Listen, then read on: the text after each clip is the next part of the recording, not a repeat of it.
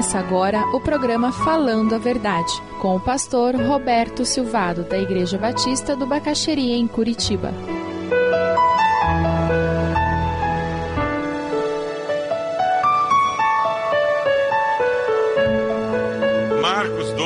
E hoje nós vamos estar conversando sobre uma mulher que teve uma experiência muito importante quando foi ao templo, e daquela experiência nós podemos retirar princípios preciosos para nos ajudar a viver melhor nesse mundo que valoriza demais o ter, que despreza o ser, que faz com que muitas pessoas sejam tratadas com preconceito, ou porque elas têm, ou porque elas não têm. O texto que nós vamos ler é um momento especial, onde Jesus está no templo com os discípulos. Jesus sentou-se em frente do lugar onde eram colocadas as contribuições e observava a multidão, colocando dinheiro nas caixas de ofertas. Muitos ricos lançavam ali grandes quantias. Então uma viúva pobre chegou e colocou duas pequeninas moedas de cobre, de muito pouco valor. Chamando assim os seus discípulos, Jesus declarou: Afirmo-lhes que esta viúva pobre colocou na caixa de ofertas mais do que todos os outros. Todos deram do que lhes sobrava, mas ela, da sua pobreza, deu tudo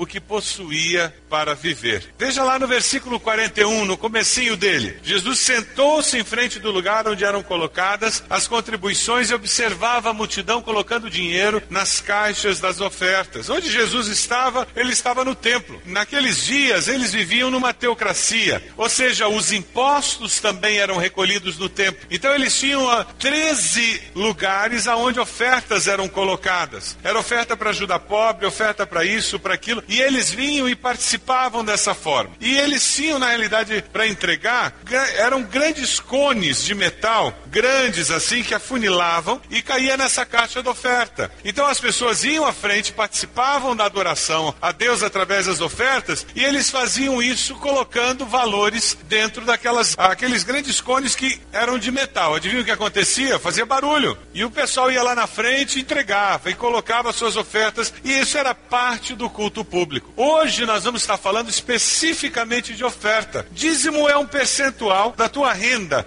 10% é o parâmetro mínimo no Novo Testamento e você retira aquilo. E através do dízimo, Deus trabalha na sua vida duas dimensões muito importantes. Você dá um passo de fé. Por quê? Porque você está retirando aquele percentual da sua renda. E também, além de você dar um passo de fé, através do dízimo você exercita a sua capacidade de trabalhar em comunidade. Porque o dízimo é entregue numa comunidade, no lugar onde você serve a Deus. E a união dos dízimos das pessoas faz com que os ministérios, as coisas aconteçam naquele lugar. Isso trabalha com o nosso egocentrismo, a nossa mania de ter controle e o meu dinheiro eu uso como eu quero e dessa maneira nós crescemos. Hoje nós vamos estar falando de ofertas. Tem a ver com aqueles 90% que ficam na sua mão. O que, que você faz com os 90% que ficam? De quem que é? O conceito do Novo Testamento é que não é só o dízimo que é do Senhor, tudo é do Senhor. Tudo que eu tenho, tudo que eu sou pertence a Deus. Ou seja, eu entreguei os 10%, mas aqueles 90% que ficaram comigo, eles são de Deus também. Pronto, lá vem o pastor, agora ele vai querer que eu dê os 90% também. Porque nós seguimos os princípios da palavra, eu não vou dizer para você dar os 90%. O que eu vou dizer é você precisa pegar esses 90% e colocar diante de Deus e dizer: Deus,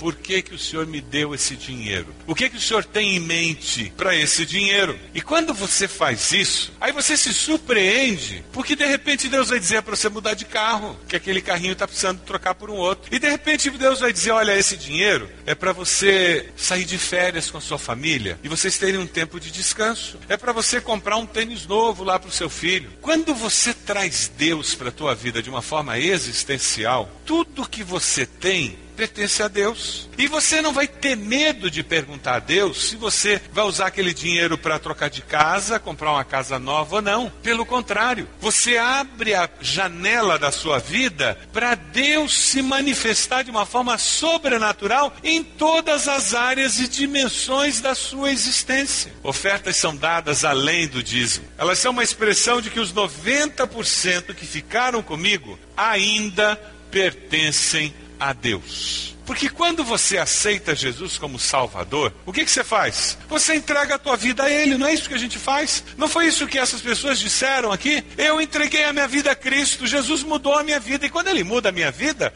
Ele muda todas as áreas, não é meia dúzia de aspectos da minha existência. O poder do Evangelho, quando invade a vida do ser humano, o impacto é generalizado em todas as dimensões, todas as áreas da sua vida. Versículo 41, finzinho dele, você vai encontrar uma dificuldade que eles enfrentavam naqueles dias. Muitos ricos lançavam ali grandes quantias Enquanto uma viúva pobre chegou, se colocou quanto? Duas pequeninas moedas de cobre de muito pouco valor. O que, que o povo estava fazendo? Eles estavam adorando a Deus, entregando ofertas. Alguns com o coração certo, outros com o coração errado, mas na mente deles não existia a possibilidade de culto e adoração ser desvinculado de oferta. É a nossa mente ocidentalizada que criou essa situação em que dinheiro não tem nada a ver com Deus e não tem nada a ver com culto. Por isso que nossa igreja, toda vez que a gente tem um culto, nós temos um momento de ofertório, porque nós entendemos que esse privilégio de participar também com os bens, com as finanças, não deve ser roubado de ninguém. Ninguém é forçado a fazer, Porém, nós consideramos que é um privilégio eu poder ser dizimista, é um privilégio eu poder entregar uma oferta para a área social da igreja, entregar uma oferta para que uma reforma seja feita. Nós já tivemos situações em nossa igreja de irmãos que colocaram aqui oferta designada para isso, a administração da igreja eficiente foi lá, negociou, conseguiu comprar com um valor inferior ao da oferta. Aí eles voltaram para o irmão e disseram: Irmão, nós compramos o que você deu oferta para comprar e sobrou dinheiro. O que a gente faz com o dinheiro? Porque foi oferta designada. Deus tem que falar com aquela pessoa como esse dinheiro vai ser usado. Nós temos missões e nós sustentamos a obra missionária em todos os cantos do mundo, no Brasil, no nosso estado, e você coloca aquela oferta, a expansão. Oferta é isso. Desses 90% que eu tenho, eu coloco isso diante de Deus e dependendo do momento da minha família, do momento da minha igreja, eu vou usar um tanto para uma coisa, um tanto para outra. O dízimo mantém o que a gente tem de normal acontecendo nos ministérios. A oferta é algo além. Não a mesma oferta, mas o mesmo sacrifício. E é esse o conceito bíblico de oferta.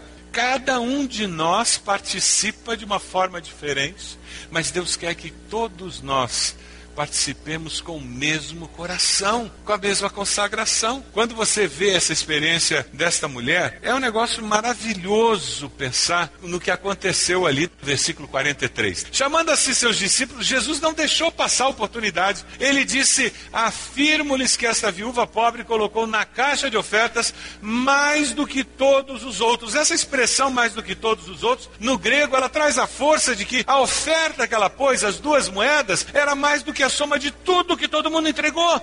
Jesus não era bom de matemática, né? Será que Jesus não conhecia matemática? Ela colocou duas moedinhas, os outros colocavam muita coisa. Jesus conhece a matemática do coração. Ele sabia que a maior oferta que tinha sido entregue foi a oferta daquela viúva. Porque na matemática do coração, ela deu. Ela mexeu na bolsa dela, procurou. E bolsa de mulher para achar as coisas é complicada, né? Você já tentou descobrir alguma coisa em bolsa de mulher? Devia ter GPS especializado para bolsa de mulher. E ela virou a bolsa dela e ela vendo todo mundo dando oferta, ela dizendo: Eu não posso perder esse privilégio de entregar oferta. Ela vira a bolsa, procura, procura e de repente o que, ela acha? Duas moedinhas. Somando as duas não dava um centavo.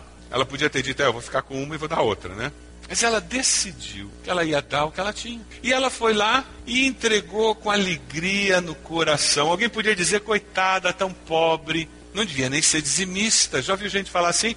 Ah, meu salário é tão pequeno, como é que eu vou ser dizimista? É por isso que é percentual, porque é experiência de fé. Sabe aquela mulher, ela tranquilamente poderia ter ido até o sacerdote e dizer: Olha, eu estou vendo que hoje está dando uma oferta boa no culto. Tem aquela caixa ali de oferta, aquela, aquele cone lá, eu vi, jogaram muito dinheiro ali. É a caixa dos pobres, é, é, é, é para ajudar os pobres. Eu sou pobre, eu, dá para eu ficar na fila, tem mais alguém. Ela podia ter feito isso. Ela tinha toda a razão do mundo para se olhar assim como uma pobre coitada que precisava ser ajudada. Mas felizmente ela não era pobre, ela era rica. Se você deseja adquirir a mensagem que acabou de ouvir, ligue para 41 33630327. Mencione o título ou o dia da mensagem e envie um e-mail para vida@ibb.org.br.